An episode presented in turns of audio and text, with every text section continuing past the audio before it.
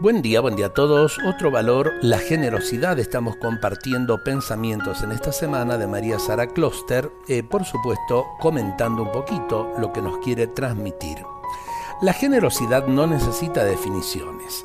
Basta darse y dar de lo que tenemos. Si me doy, amo. Si me doy poco es porque amo poco.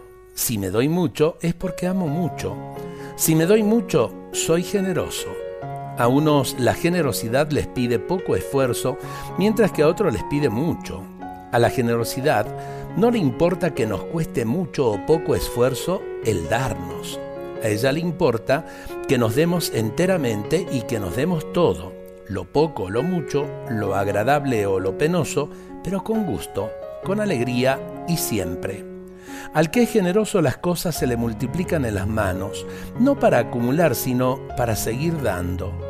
A los tacaños las cosas se les reducen y al final mueren como árboles que ocupan terreno en balde y no tienen fruto.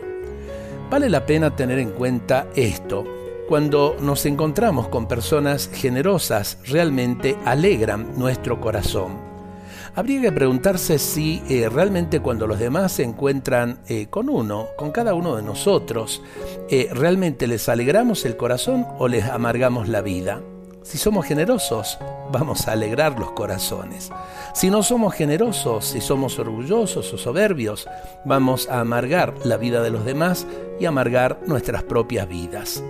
Ojalá que aprendamos esto y seamos generosos realmente en el amor de Dios hacia los demás. Dios nos bendiga a todos en este día.